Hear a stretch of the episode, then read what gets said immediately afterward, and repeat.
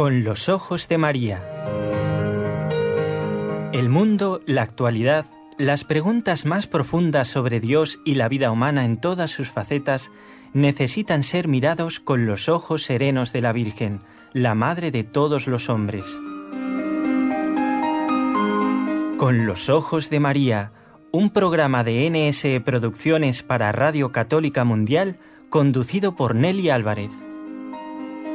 Bienvenidos todos los oyentes que nos escuchan desde diferentes lugares del mundo. Algunos cerquita de Barcelona, porque están en Europa. Otros cruzando el océano, en América, Estados Unidos y tantos otros países de habla hispana. Es una alegría volver a encontrarnos. ¿Y por qué escuchan a esta locutora? Porque hay compañeros que trabajan en la parte técnica y hacen bien su trabajo. Si no, mire si se oyera esto.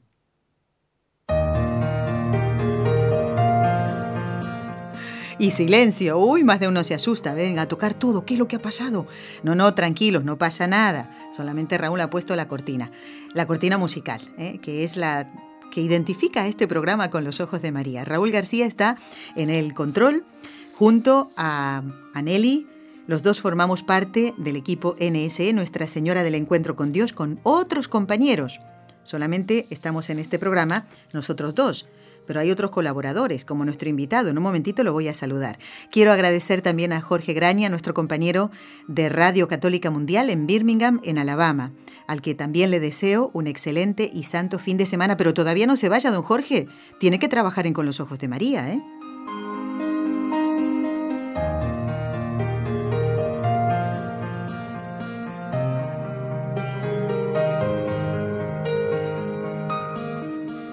Bueno, hoy debemos saludar con mucho cariño a los oyentes, eh, alguno de ellos que pueda tener el nombre de León, ¿eh? porque la Iglesia celebra la memoria de San León Magno, un papa que gobernó la Iglesia en los primeros siglos durante 21 años nada menos. Un hombre que amó mucho a Dios, como los personajes de quienes vamos a hablar en el día de hoy. ¿Y quién va a estar en el programa? Ustedes ya lo saben porque lo anunciamos el miércoles pasado. Damos la bienvenida a Enrique Calicó, que aquí no lo veo. ¿Dónde está? A ver, no lo veo por aquí, pero oigo algo por ahí. Sí, sí, estoy, ah. cerquita, conectado, conectado. buenos días a los de allá del otro lado del charco. Buenas tardes, Enrique. Qué alegría tenerlo de nuevo en el programa. Aquí estoy yo, sí. Bueno, luchando con su rodilla, ¿no? Bueno, bueno. Bueno. Dice que quiero correr demasiado Ajá. y después se resiente. Pero vaya, voy para adelante. Eso, muy bien. Enrique Calicó es un colaborador nuestro de muchos años, es padre de familia, abuelo, fue durante muchos años catequista, es empresario y además uno de los eh, que asume todos los trabajos que le damos, afortunadamente, porque le digo, a ver, Enrique, usted tiene que responder a los pedidos y sugerencias de Roxana y de Mariluz. Por eso la primera pregunta es, atendiendo a los pedidos de estas oyentes, ¿de quiénes vamos a hablar hoy, Enrique? Pues eso, eso. Hoy vamos a hablar, pues, de dos mujeres que tenían muchas cosas en común. Eh, se llevaban entre ellas 13 años, 13 años, ¿eh? O sea, vamos a hablar de dos, dos beatificadas que solamente casi, casi, casi eran... De la, misma, época. De la misma época. Claro. Habían nacido cada una a un lado diferente del Atlántico, ¿eh? Uno, eh, pero trabajaban en el mismo continente, o sea, trabajaban en América, ah. trabajaron muchísimo. ¿Qué tenían en común aparte del idioma? ¿Qué? Pues que cumplieron a la perfección el mandato nuevo de Jesucristo, el de amar a Dios sobre todas las cosas, y que os améis los unos a los otros. Y eso, se lo aseguro Nelly, hmm. lo hicieron a la perfección. Amaron al prójimo mucho más que a sí mismas, y en ello dieron testimonio de que eran discípulos de Jesús hasta la muerte, sin descanso. Hmm. Hoy vamos a hablar de, no sé si ya lo había anunciado usted, pero yo lo voy a decirlo. Adelante, adelante, sí. ¿Quién es? Nazaria Ignacia Marc Mesa. Esta es una, y María Romero Meneses la otra. Ambas beatificadas por, ambas, ¿eh? por San Juan Pablo II, como ya lo veremos cuando hablemos de ellas. Muy bien. Recuerdo que un oyente nos escribió a raíz de la sugerencia de una de las oyentes que hemos nombrado antes, no recuerdo cuál era ni de qué beata eh, se trataba, pero este oyente decía que había conocido a una de ellas eh, personalmente cuando era más joven, cuando era pequeño. Así que le encantará escuchar este programa. Entonces, vamos a empezar. Uy, qué bien. Uy, ¿Verdad que sí? Realmente eso alienta mucho, ¿no? Decir, yo he conocido a esta persona que ahora ya es beata. Ahora es ¿eh? beata y pronto será santa. ¿sí? Y bueno, y además el tener la oportunidad de conocer la obra de esta persona, ¿no? De, un beato o de un santo, una obra que continúa. Es, lo bonito de la iglesia, don Enrique. Eh, no termina una obra con la muerte del fundador, ¿no? Sino que continúa. No, continúa. Y, muchas veces hay santos que dicen, ahora, ahora creo, cuando se muere, dice, ahora creo que voy a empezar mi obra. Sí, es verdad, es verdad.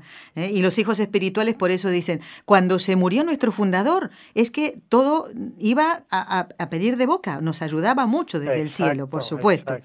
Bueno, Enrique, vamos a hacer eh, una diferencia eh, entre una y otra en el sentido de que vamos a ir nombrando a la beata de la que vayamos hablando para que se note cuál es cuál, digamos, que no, haya, ¿no? Que no haya confusión. Que no haya confusiones, exactamente. Me, sí. yo que los que están escuchando por radio eh, pueden tener confusiones porque a un momento se distraen cualquier cosa y pues, ya no saben de quién estamos hablando. Muy bien, pero por eso ¿Eh? vamos a ir diciéndolo. ¿Qué le parece entonces si empezamos por la beata que usted nombró en primer lugar, Nazaria Ignacia Marc Mesa? ¿eh? Bien, muy bien. Fundadora. A ver, ¿por dónde empezamos para conocerla? Pues vamos a empezar por dónde nació. Muy bien. un 10 un 10 de enero, un 10 de enero yo creo que lo trajeron los reyes. de 1889 ¿eh? nace madre, la madre Nazaria Ignacia en Madrid, en Madrid, en España, fíjense qué lejos de... ¿eh? Cuando hizo la primera comunión a los nueve años, ya ella ya, ya había sentido la llamada de Dios. ¿eh? Jesús le dijo, tú Nazaria, sígueme. Y ella respondió, te seguiré, Jesús, lo más cerca que puede una, una humana criatura. ¿Eh? Espere, espere, espere, una cosa. Antes usted dijo que tenían en común haber trabajado en el mismo continente, en América, no se conocieron las dos, ¿eh? pero Jesús sí que las conocía muy bien. Pero a ver, si nos acaba de decir que Nazaria Ignacia nace en Madrid, ¿cómo llega a, a América? Eh, don Enrique? Porque los caminos de Dios cuando quiere una cosa lo hace seguido. la, familia, la familia tiene unos problemas y tiene que trasladarse de España y se va a vivir a México. Ah. Allí es allí donde ingresa, ella ingresa en las hermanitas de los ancianos desamparados. Tenía 19 años y permaneció en esa comunidad más de 12 años.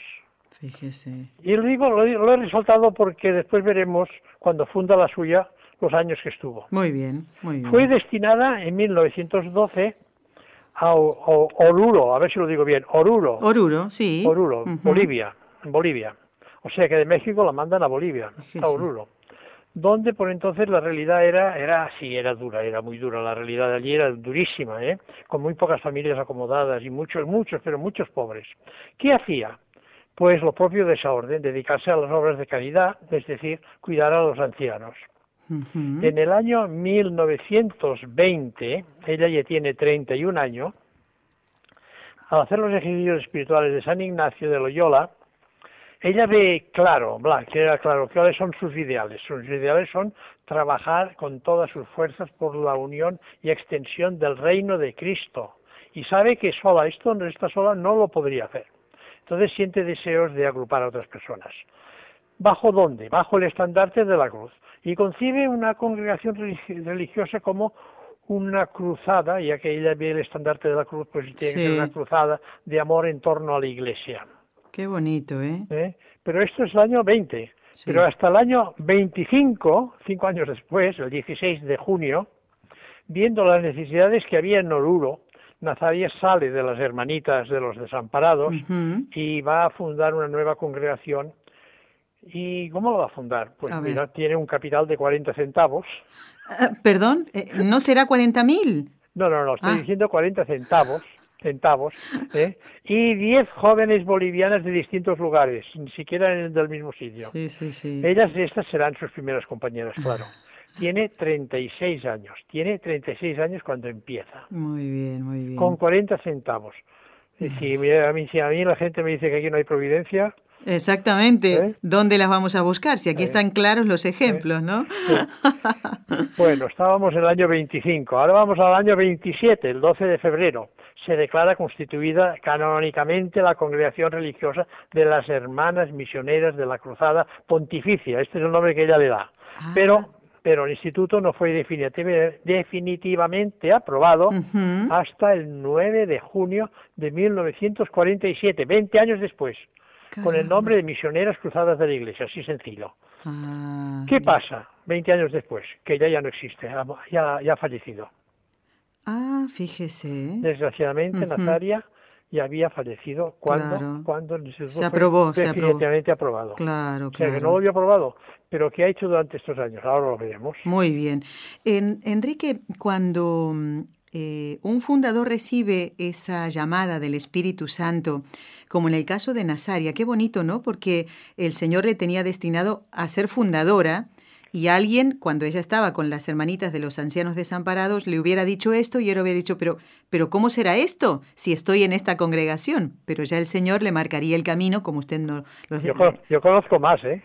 Hay muchos casos, es verdad, tiene toda la razón, ¿eh? Sí, sí, es y una de ellas muy, también muy cercana a nuestros, que es la Madre Teresa de Calcuta. Ahí está, exactamente, sí, así es. Y también otro caso es el de Sor Lucía de Fátima, que estaba eh, con las hermanitas de Loreto y luego se hace carmelita.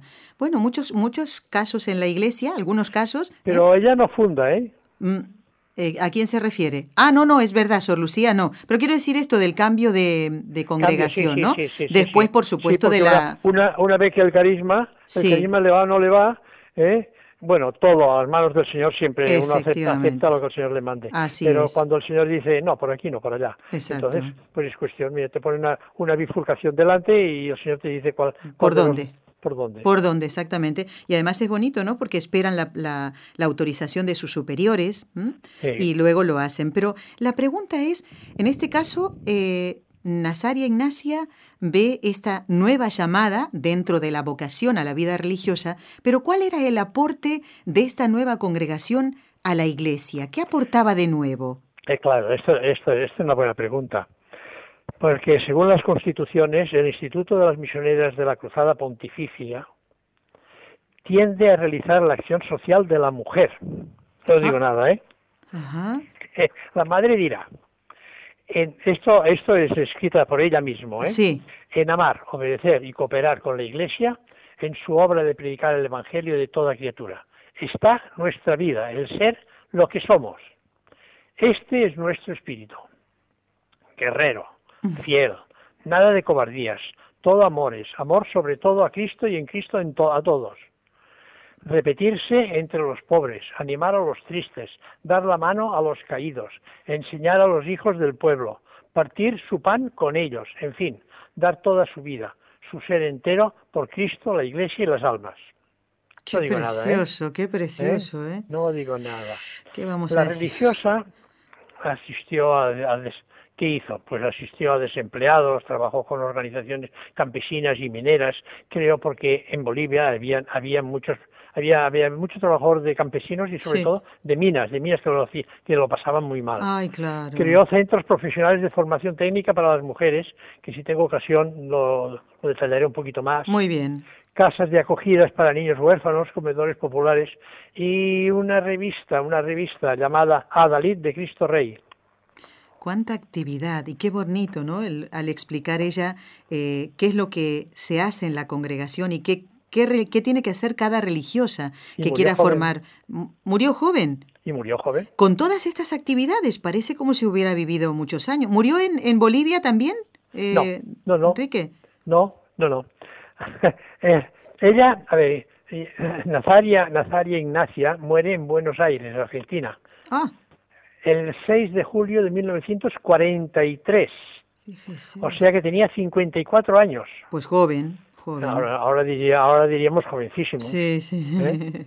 Deja tras de sí en una gran fama, una gran fama de santidad, es, es tremenda ¿eh? la fama que tiene, pero activa, decidida, es una mujer, una mujer que, que, que no para, ¿eh? no para. Mm. Fue beatificada por San Juan Pablo II en Roma el 27 de septiembre de 1992. Para Barcelona es una fecha que la recordaremos toda la vida, 1992. Y su fiesta se celebra el 6 de julio. El 6 de julio. Ujú. Qué bonito el 6 de julio, ¿eh? Enrique lo dice porque en el 92 fueron los, las Olimpiadas. Exacto. Ah, ya, ya, ya. Exacto. Pensaba fue un que- año, sí. fue un año, no, fue un año muy bonito, pues se celebraron muchas cosas, solamente las Olimpiadas. Claro, Ta- También claro. se celebró el descubrimiento de América, me parece que se celebró en, en ¿dónde? En, en Los Sevilla. 500 años, En sí. Sevilla y en y pues en Madrid, la capital, la capital de la cultura o del arte, no sé, no recuerdo Sí. exactamente capital de qué era. Bueno, muere muere en Buenos Aires, pero sus restos mortales fueron trasladados y ahora están, ¿dónde están? En la Mm. capilla de las Hermanas Cruzadas de Oruro, Bolivia, tal Ah. como ella había solicitado antes de morir. Fíjese, tenemos una, bueno, varios oyentes eh, que viven en Oruro, Bolivia, y nos suelen escribir habitualmente. Me gustaría, si es posible, que a lo mejor alguno de estos oyentes nos llamara en el día de hoy, ¿eh? para decirnos, Ay, qué eh, bien, ¿no? ¿verdad? Sería bonito que nos comentaran cómo es esa capilla donde están los restos de la Beata Nazaria Ignacia. Lo que son los caminos de Dios, Enrique, nos ha dicho que nació en Madrid, que se traslada con su familia a México, que mm, entra eh, con las religiosas de la primera congregación en la que entra y va a trabajar a Bolivia, muere en Argentina, vuelve otra vez a Bolivia. Lo que es estar abandonado en las manos de Dios, ¿eh? ¿Verdad? Sí, sí, sí. Y, no, y no paró. Y no paró. Y no bueno, paró. por eso ahora vamos hablando de no parar. ¿eh? Cuando, cuando una persona no para es que está haciendo muchas actividades y más con este ideal, ¿no? De amar a Dios, de cooperar con la, la labor de la iglesia.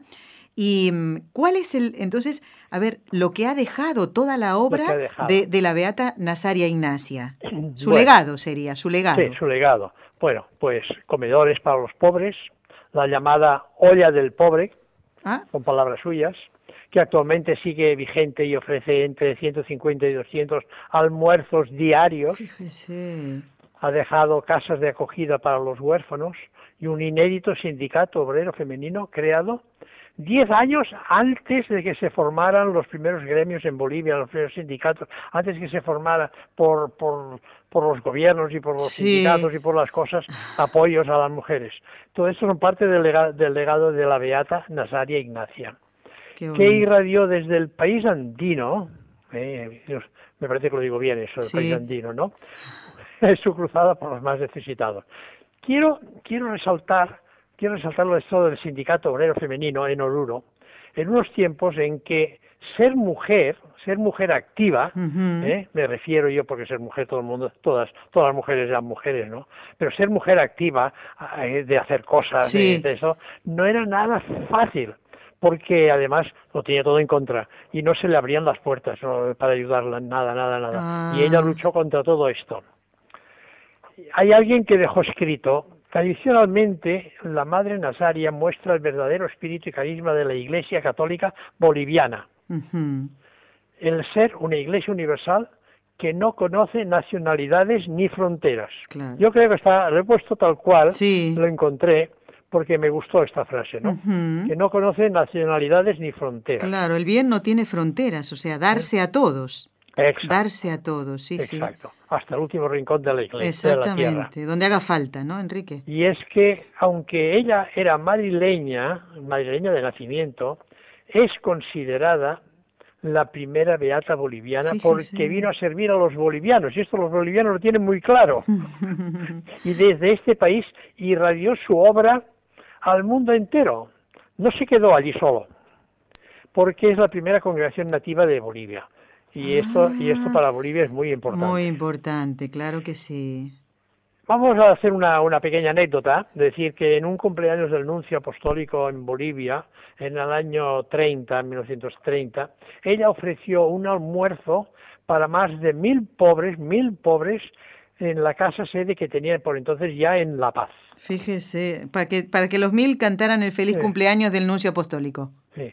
Y uno dirá, bueno, claro, no solamente se movía por allí en Bolivia, ¿qué Sí. va? que va, fue una religiosa incansable que desempeñó esa, esa, esa actividad, esa labor eh, de misionera, no solamente en Bolivia, sino en Uruguay, en España y en Argentina, donde falleció en Argentina, claro, allí le pido la muerte. Hoy, 92 años de su fundación. La obra, iniciada en, ese, en esa ciudad de Oruro, por Nazaria, vamos a repetir el nombre porque sí. en Nazaria Ignacia, está presente en 21 países. 21 países y fue destacada por el Papa Francisco cuando en un encuentro que fue de los, religiosos que fue a Bolivia en el año 2015, pues una de las cosas que destacó fue precisamente esta, la labor de esa, de esa buena mujer. Ah, ya, ya, ya. y ahora está en marcha el proceso de canonización, ¿cómo no? Claro que sí. Algo que la Iglesia Católica de Bolivia espera con una ansiedad tremenda y creen que será para el 2018, o sea, este año que está a punto, a punto de aparecer. Claro, ¿eh? cerquita, cerquita, ¿eh? Qué bonito, muy bien. Bueno, Enrique, vamos a hacer una cosa. Como eh, eh, siempre es bonito que compartamos, y usted lo hace en cada programa, los pensamientos de un determinado santo, sí, claro. eh, creo que para que no nos quede, mmm, no nos falte tiempo para contar sobre la Beata Sor María Romero, vamos a dejar los pensamientos que usted ha preparado, ha seleccionado especialmente de la Beata Nazaria, Vamos a hacer una pausa y luego vamos a hablar de la otra beata y después al final del programa vamos con los pensamientos de una y de otra. Muy ¿Qué bien. le parece la idea? Perfecto. Bueno, pues perfecto. hacemos la pausa entonces. Perfecto, Nadie se mueva de eso de hablar de una y de no hablar de Sí, la otra. exactamente, eso me daría mucha pena, ¿no? Ya que le Sí. hemos dado este trabajo. Hacemos No, la va. pausa, ¿eh? Va, muy bien. Ya volvemos.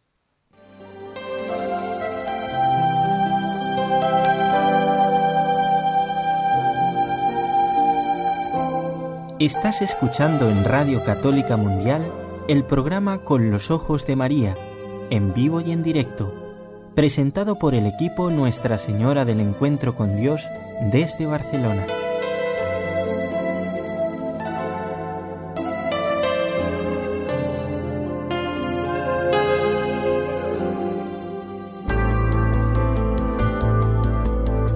¿Quieres escribirnos ahora mismo? Puedes hacerlo al siguiente correo electrónico con los ojos de María arroba nsradio.com.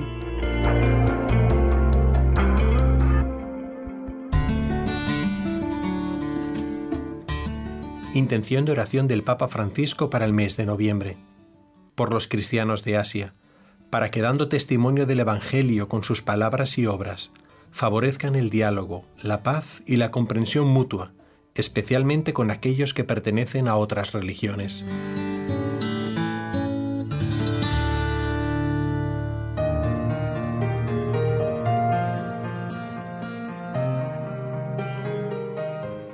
Seguimos compartiendo el programa correspondiente al día viernes 10 de noviembre de 2017 y estamos en conexión en directo con Radio Católica Mundial, nosotros desde la ciudad de Barcelona, donde también está nuestro invitado y colaborador Enrique Calicó, al que le hemos encomendado comentarnos y contarnos la vida, obra y aventuras también, porque los misioneros son así, ¿eh? aventureros, eh, como Dios lo quiere, y le hemos encomendado eh, el dar a conocer a la Beata Nazaria Ignacia Marc Mesa, tal como nos pidió Mariluz. Y, eh, a ver, a ver, espere que estoy leyendo aquí esto, bueno, luego lo comentaré. Y también el pedido eh, que nos hizo Roxana de hablar de Sor María Romero, que también es beata, pero en este caso de otra congregación, Enrique, ¿verdad? Sí, salesiana. Bueno, a ver si esta también, esta beata también estuvo entre un país, otro, donde nació, donde fue a trabajar. Vamos a que queremos conocerla, Enrique. A bueno, ver, pues vamos a conocerla. Pero antes, antes quiero decir una cosa. sí, Eh, que antes de terminar el programa quisiera yo hacer una petición a los oyentes. sí, cómo no. ¿Podré? Por supuesto que sí, me lo apunto ahora, Sí. Enrique, para no olvidarme. ¿eh? Adelante, venga. Bueno, pues bueno, vamos a hablar de María Romero Meneses, que nace en Granada, pero Granada de Nicaragua. Ah, Por esto dije yo que una a cada lado Sí. del, del charco. ¿Qué día nace? El mismo día que, que nací yo, pero en diferente año. el Ah. 13 de enero de 1902. Este me acuerdo, me acuerdo fácil. el 13 de enero de 1902, en una familia muy acomodada, con Ah. ascendencia española, tanto por parte de padre como de madre. Una familia, sobre todo, cristiana, con gran sensibilidad hacia los más pobres, a quienes María socorre regularmente con generosidad. Tiene, pues, ¿por qué no decirlo?, una infancia feliz. Le gusta jugar con los niños, los niños del vecindario y sobre todo de un sitio donde iba, que había unas fábricas, y los niños, los hijos de las fábricas que corrían por allí, los cogía, los ponía, los montaba encima de un carro tirado por bueyes y se, y se lo pasaba, como ahora decimos, se lo pasaba bomba.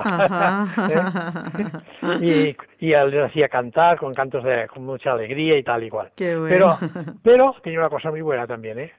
Antes de terminar los juegos, decía, ahora vamos a rezar. Y Fíjese. entonces se ponía a rezar una oración y les hacía una reflexión religiosa sencilla, sencillita Sí. para los niños, pero les hacía una, una reflexión. O sea que esto ya lo, ya lo llevaba en la sangre. Pues ya. sí, porque los salesianos, bueno, don Bosco lo hacía también, ¿eh? Así que no es extraño que ya el Señor pusiera en su corazón, ¿no? Esta semillita salesiana, digamos, ¿no? Bueno, en su juventud, pues ella revela también un gran talento para la música y para la pintura. No le falta de nada. me hizo mucha gracia porque cuando leí en un libro esto que voy a decir ahora, Sí. me hizo muchísima gracia. Goza del amor de sus padres. Yo, pienso, yo pensé, bueno, ¿quién no? Esto es lo normal, ¿no? Sí. ¿Eh? Bueno, de los cuentos de su abuela. Guau, ya todo el mundo ya no tiene una abuela para que le cuente cuentos. Pero, pero lo que viene a continuación es más todavía más, sobresa- ¿Qué? más sobresaliente. De la instrucción de siete tías paternas que al quedarse solteras dirigen una escuela privada para niños de alta sociedad. ¿Qué Fíjese. le parece esto? siete, siete, bueno, siete tías solteras. Ya. Y que no sabía qué hacer, pues montar una escuela. Bueno, mire qué bien, ¿eh? Qué ¿Eh? bien, qué bien. Pues mira, al menos eran, eran productivas, que Por digo. supuesto. ¿eh? Pero lo más importante es que no le falta una profunda formación cristiana. Esto sí que es importante. No le falta esta, esta profunda formación cristiana. Y a los ocho años toma su primera comunión después de un retiro de tres días. Es fácil decirlo, ¿no? Con ocho gusta- años. Sí, me gustaría saber ahora los que hacen la primera comunión si hacen un retiro de un día. Sí, No, sí, voy a- sí. un retiro de tres días. Ya se vislumbra en ella una vida intensamente y espiritual. Sí, sí, sí. Eh, bueno, mm, Enrique, yo en cuanto a esto que decía eh, sobre el retiro antes de la primera comunión, eh, conozco casos, eh, me los han comentado, no de tres días, pero por ejemplo de una tarde, eh, de manera que el niño se vaya Bueno, preparando para sí, ese gran momento, ¿no? Pero, sí, esto es normal, pero eso no es lo común en, en todos los, en todas las parroquias, ¿eh? eso no es lo común.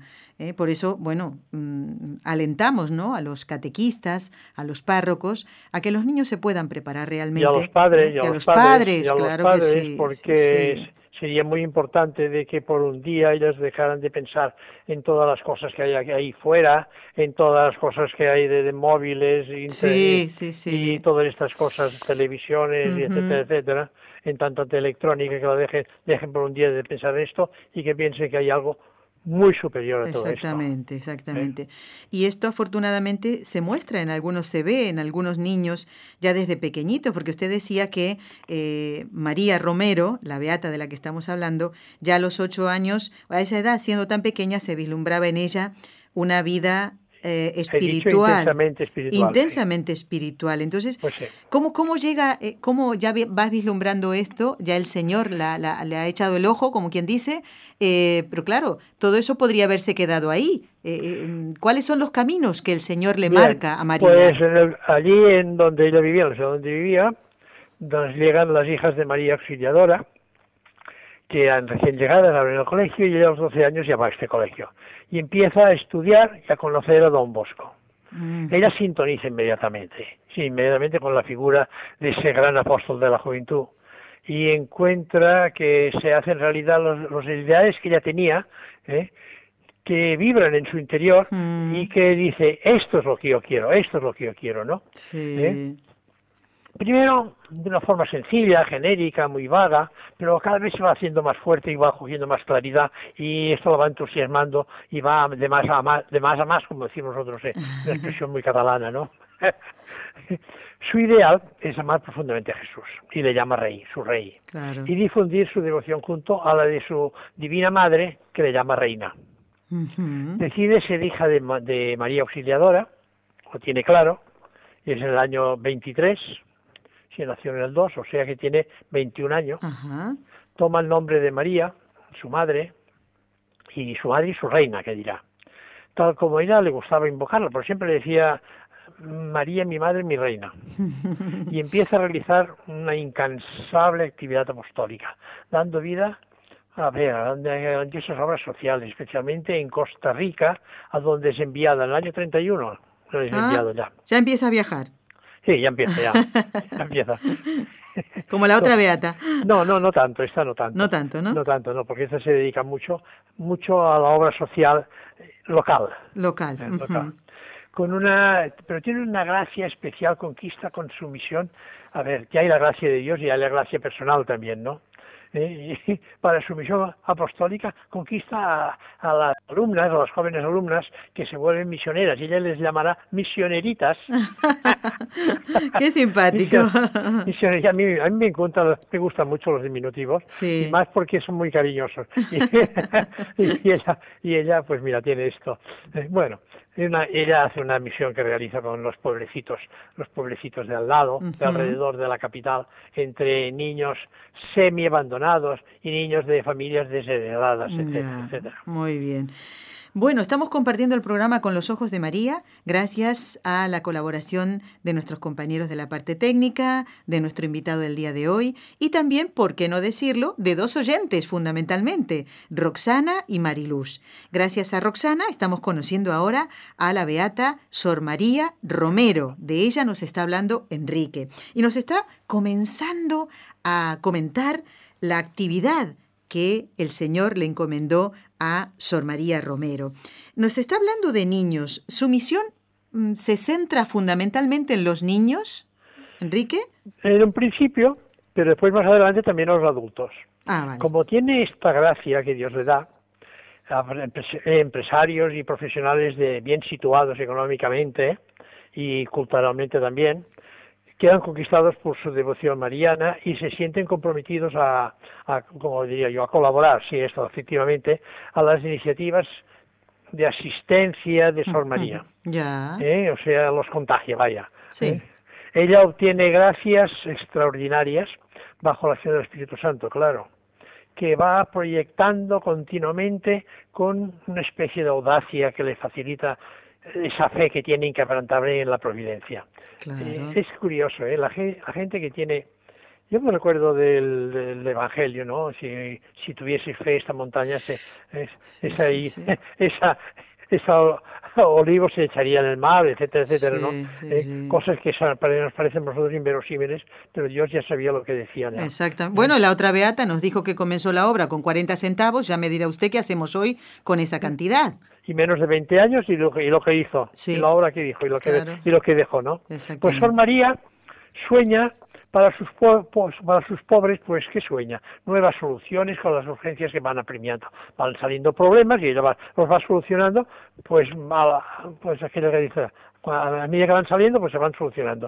Y va soñando con cosas, con cosas que dices inverosímiles, pero va obteniendo, primero, ¿quién lo diría, no? Visitas de médicos gratuitas. Fíjese. ¿Eh?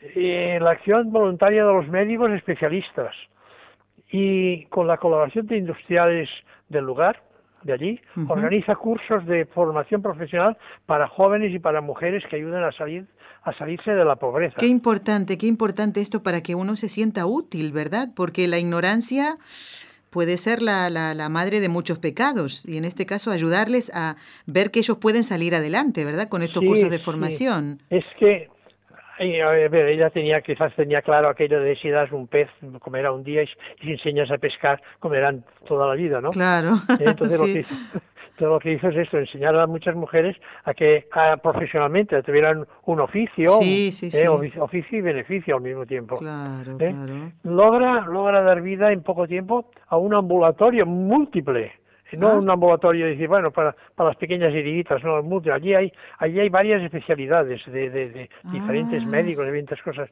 Y asegura así una una asistencia pues médico y una asistencia farmacéutica a muchas personas y a muchas familias privadas que no tenían medios sociales ni, ni ningún tipo de garantía no al mismo tiempo crea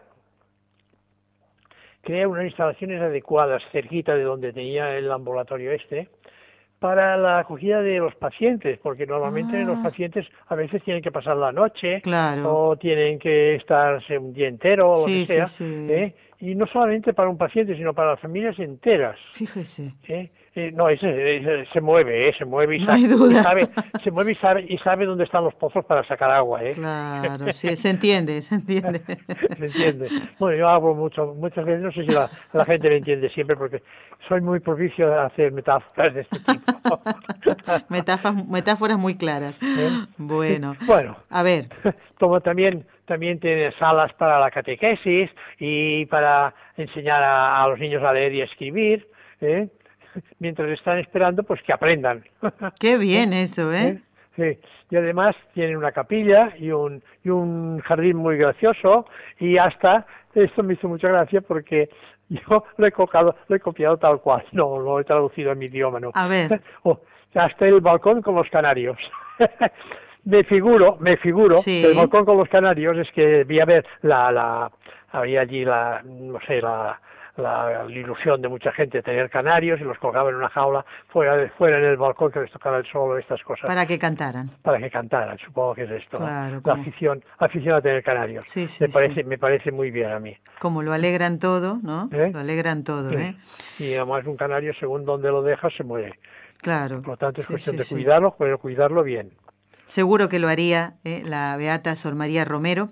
Y estoy viendo, Enrique, o comprobando, de acuerdo a lo que usted nos va comentando, que ella puso especial hincapié en, en el ámbito sanitario, ¿no? Podemos decir así, para, para Sí. procurar que todo el mundo fuera atendido en este sentido, ¿no? Eh, eh, eh, mm, Sí, la asistencia médica. ahora. Ujú. Eh, sí, pero sí, esto es verdad, y fue así, pero no se limitó exclusivamente a esto, no, no, no.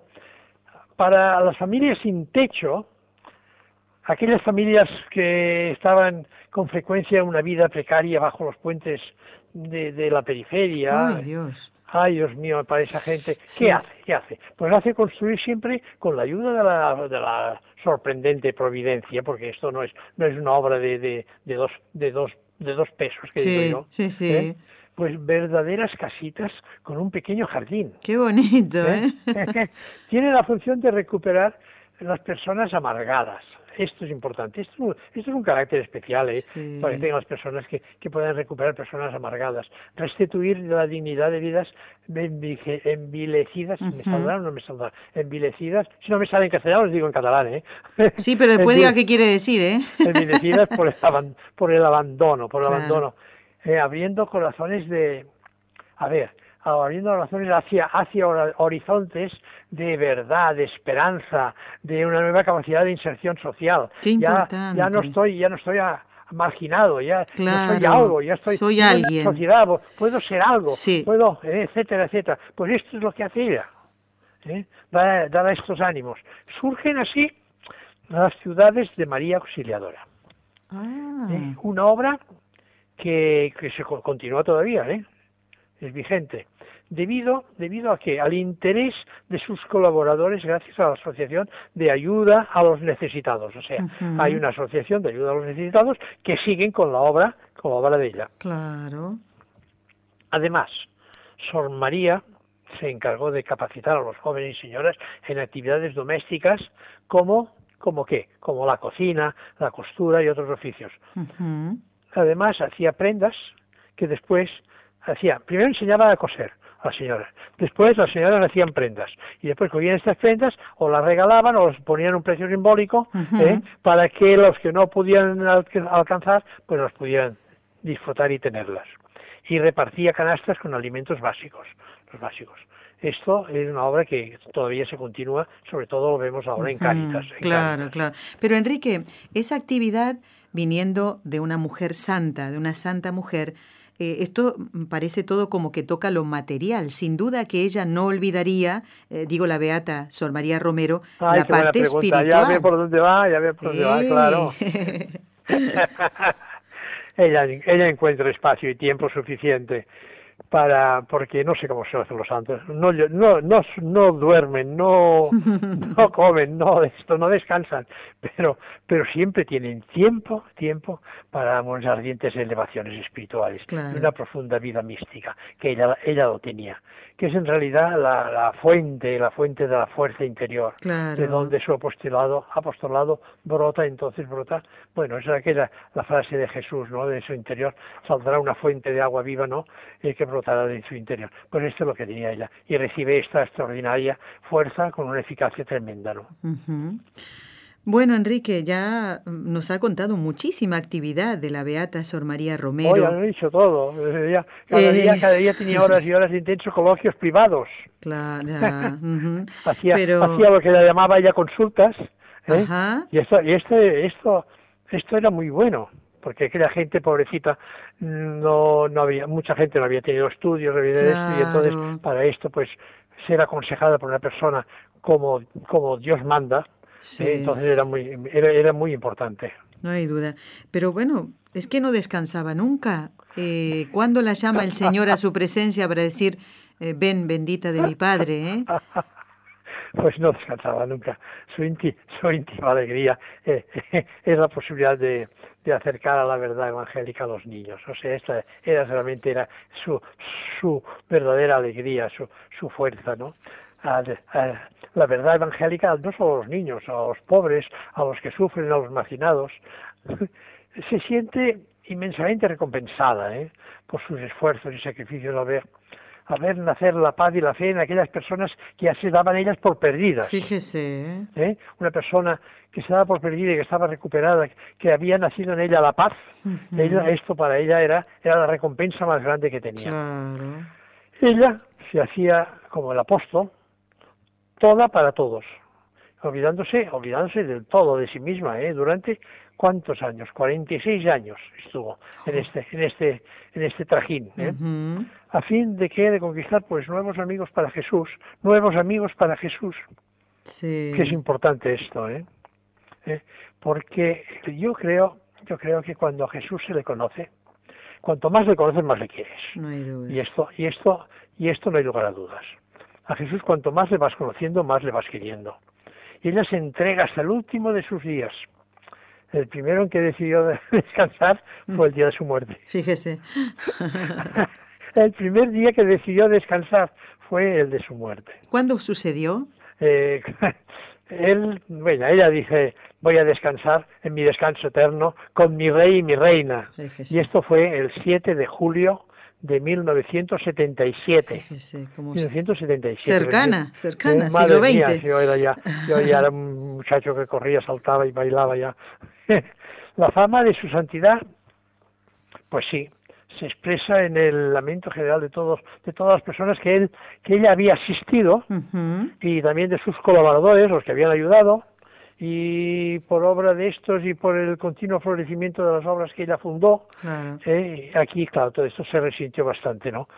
Eh, pero tiene fama de, tenía fama ya de santa.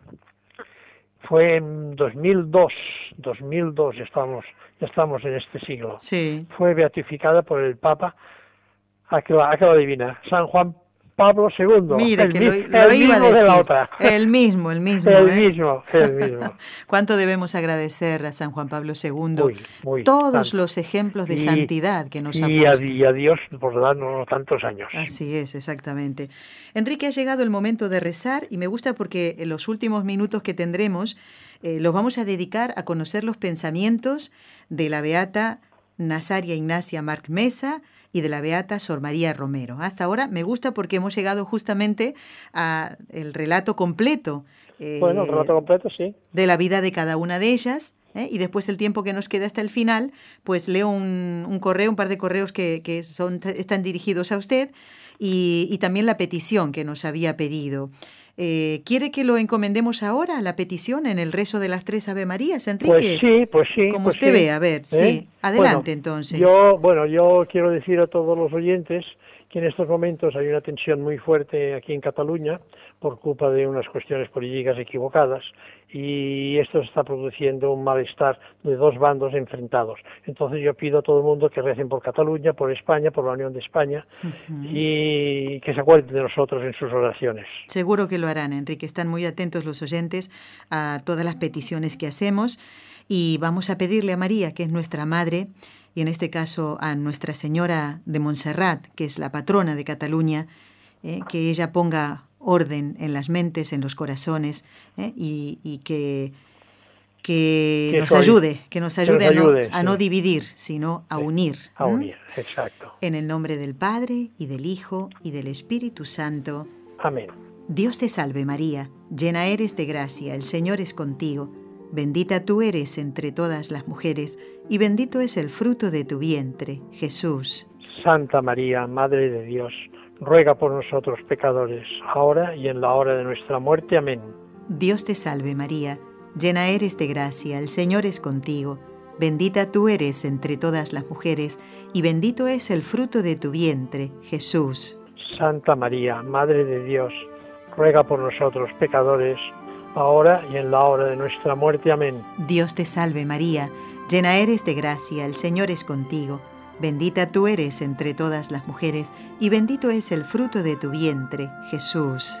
Santa María, Madre de Dios, ruega por nosotros pecadores, ahora y en la hora de nuestra muerte. Amén. Encomendamos también a todos los sacerdotes, como venimos haciendo en esta campaña, y le pedimos a la Beata Nazaria Ignacia y a la Beata Sor María Romero, que rueguen por nosotros y por el mundo entero, como dice Enrique siempre.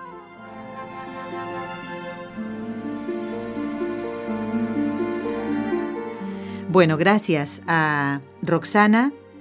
Roxana, le digo, Enrique, ella pidió en el mes de octubre, eh, dice que, que, usted hiciera este programa. O sea, ella no dijo, sí, sí, sí, sí, nos dice aquí. Ay, Dios mío. Eh, si pueden hablar de la Beata Sor María Romero, eh, aquí lo hemos hecho, Roxana, y dice, una religiosa salesiana y tal. Don Enrique haría un trabajo formidable. Ay, no lo sé. Bueno.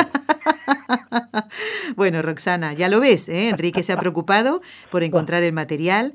Y aquí Enrique también nos escribió Daniel y lo felicitaba a usted por eh, el trabajo de Santo Tomás Moro, el programa que hizo, ah. creo que fue en el mes de octubre, me parece.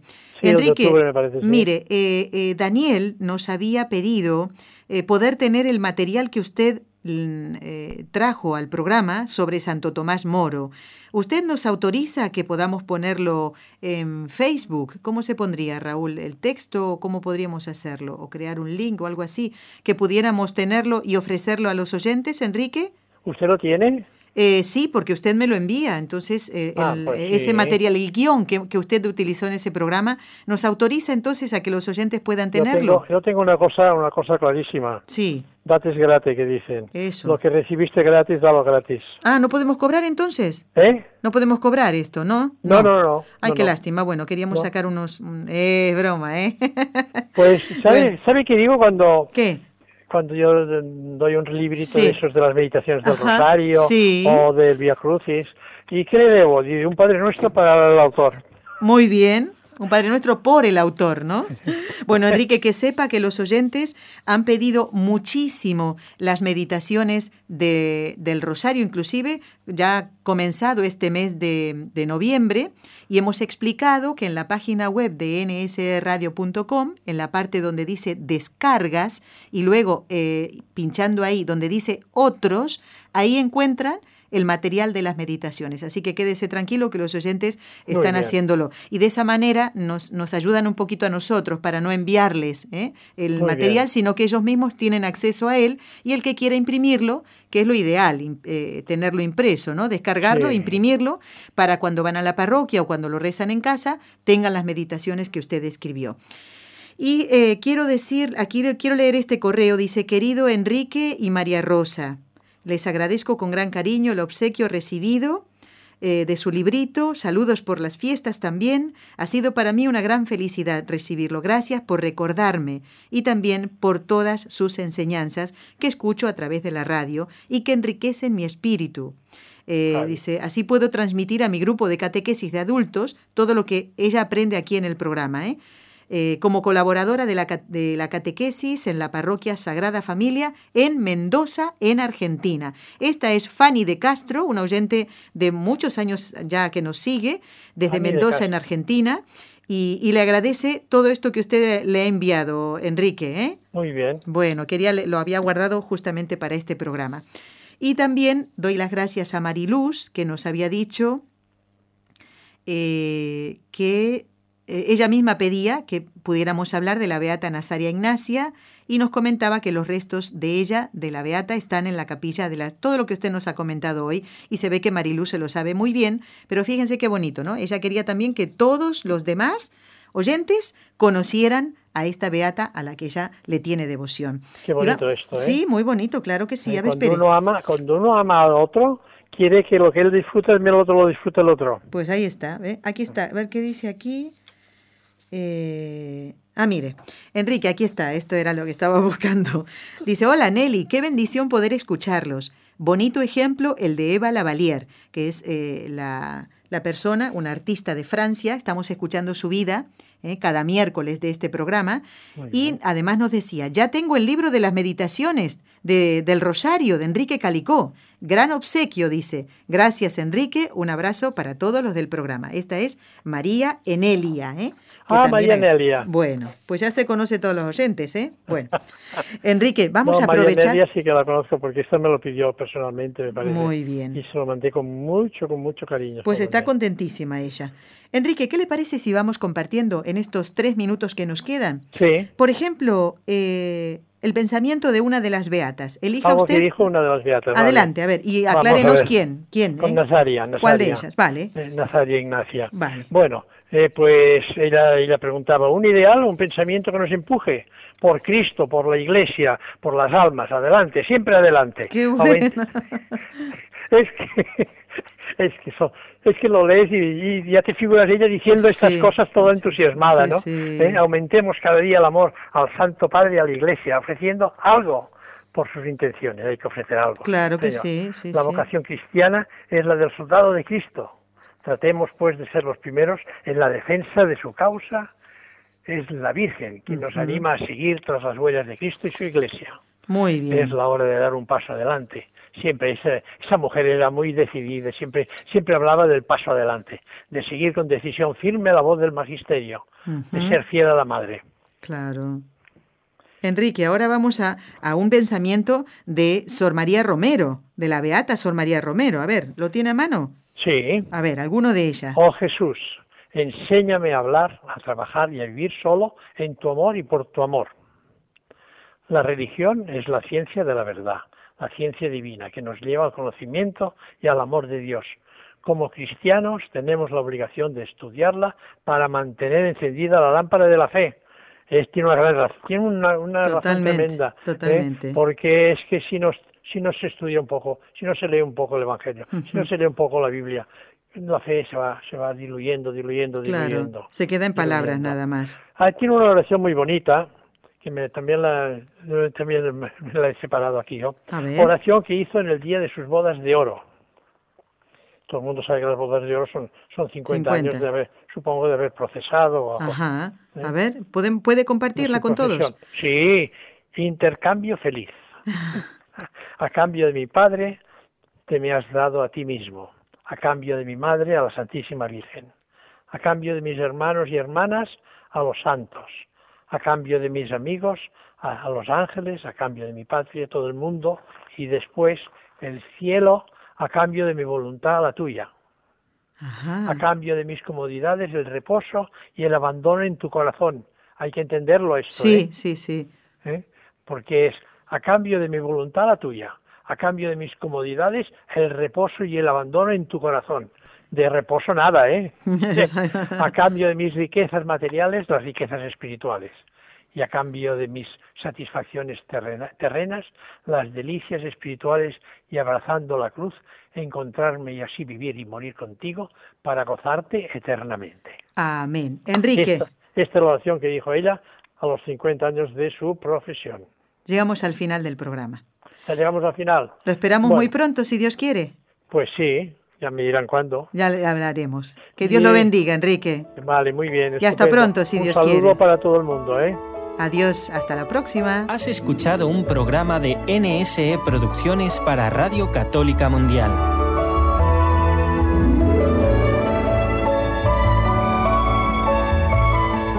¿Quieres conocernos? Escríbenos al correo electrónico con los ojos de María arroba nsradio.com. Envíanos tus sugerencias o comentarios con los ojos de María arroba nsradio.com.